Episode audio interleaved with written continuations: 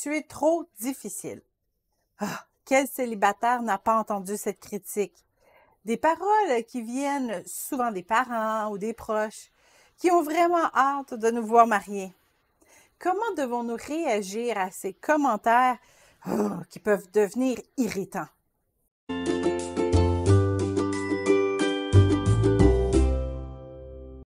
D'abord, il faut retenir sa colère. Même si votre père vous répète ça chaque fois que vos relations amoureuses viennent sur le sujet, il ne faut pas recevoir ça comme une persécution. L'amour est patient, il est plein de bonté. L'amour n'est pas envieux. L'amour ne se vante pas, il ne s'enfle pas d'orgueil, il ne fait rien de malhonnête, il ne cherche pas son intérêt, il ne s'irrite pas et il ne soupçonne pas le mal. 1 Corinthiens 13, 4 et 5. Si vous avez de l'amour pour votre Père et du respect pour lui, vous devez garder en tête qu'il ne veut pas vous blesser. Même s'il est maladroit dans sa façon d'adresser la situation, ses intentions sont probablement légitimes et même louables. Votre père ou toute autre personne hein, euh, faisant cette critique désire seulement vous voir heureux en mariage, vous voir entrer dans un nouveau chapitre de votre vie.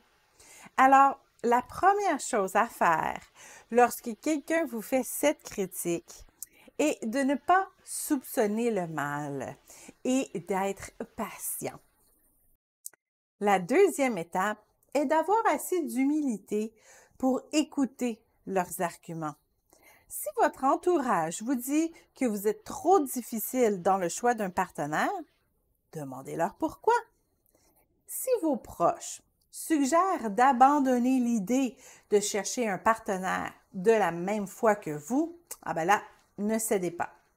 C'est un critère non négociable, car l'état de votre âme en dépend. Si on vous suggère de choisir une personne qui est à l'opposé de vos valeurs et de vos intérêts, eh ne cédez pas non plus. Vous ne devriez pas avoir à changer le cœur de votre personnalité seulement pour être en couple. Nous avons tous deux ou trois critères essentiels pour bâtir une relation sur des bases solides. Mais si vos parents et amis disent que vous êtes trop difficile, parce que vous refusez un bon candidat pour d'autres raisons? soyez assez humble pour les laisser vous ramener à la réalité.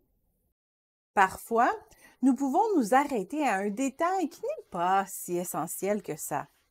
Oh oui, cette femme aime Dieu et partage tous mes intérêts, mais elle ne cuisine pas bien. Oh, cet homme, oh, il aime Dieu et partage mes intérêts, il n'est pas très romantique. Si cette personne potentielle partage votre foi et vos intérêts, demandez-vous si vous pouvez vivre avec ces petits défauts, si vous pouvez trouver un autre moyen peut-être de compenser ces faiblesses. Vous ne trouverez pas une personne parfaite, à moins que vous décidiez de rester marié à Jésus toute votre vie. D'autres célibataires rejettent un partenaire potentiel parce qu'ils attendent une sorte de coup de foudre, des papillons dans l'estomac.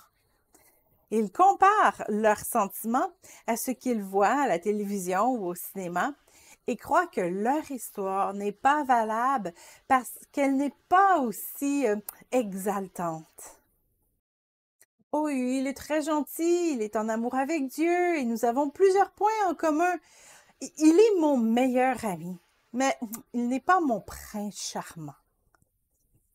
Lorsque la Bible parle de mariage, elle parle d'une union entre deux compagnons qui choisissent d'être meilleurs amis pour la vie. L'amitié est une base beaucoup plus solide pour un couple que des sensations passagères. D'autres célibataires attendent après un signe du ciel. Elle aime Dieu elle partage mes intérêts et oui, je l'aime bien, mais Dieu ne m'a pas donné un songe clair sur le sujet. Il y a en effet un réel danger à hyperspiritualiser tout le processus.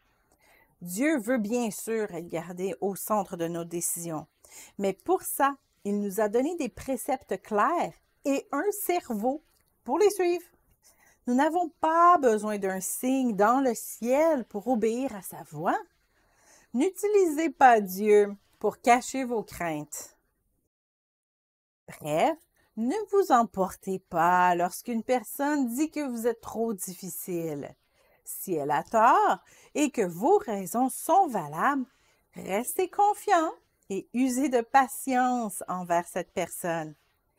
Mais en toute humilité, prenez tout de même le temps d'évaluer les raisons qu'elle évoque. Car peut-être elle n'a pas tort, hmm? et peut-être que vous êtes plus près du mariage que vous ne le croyez.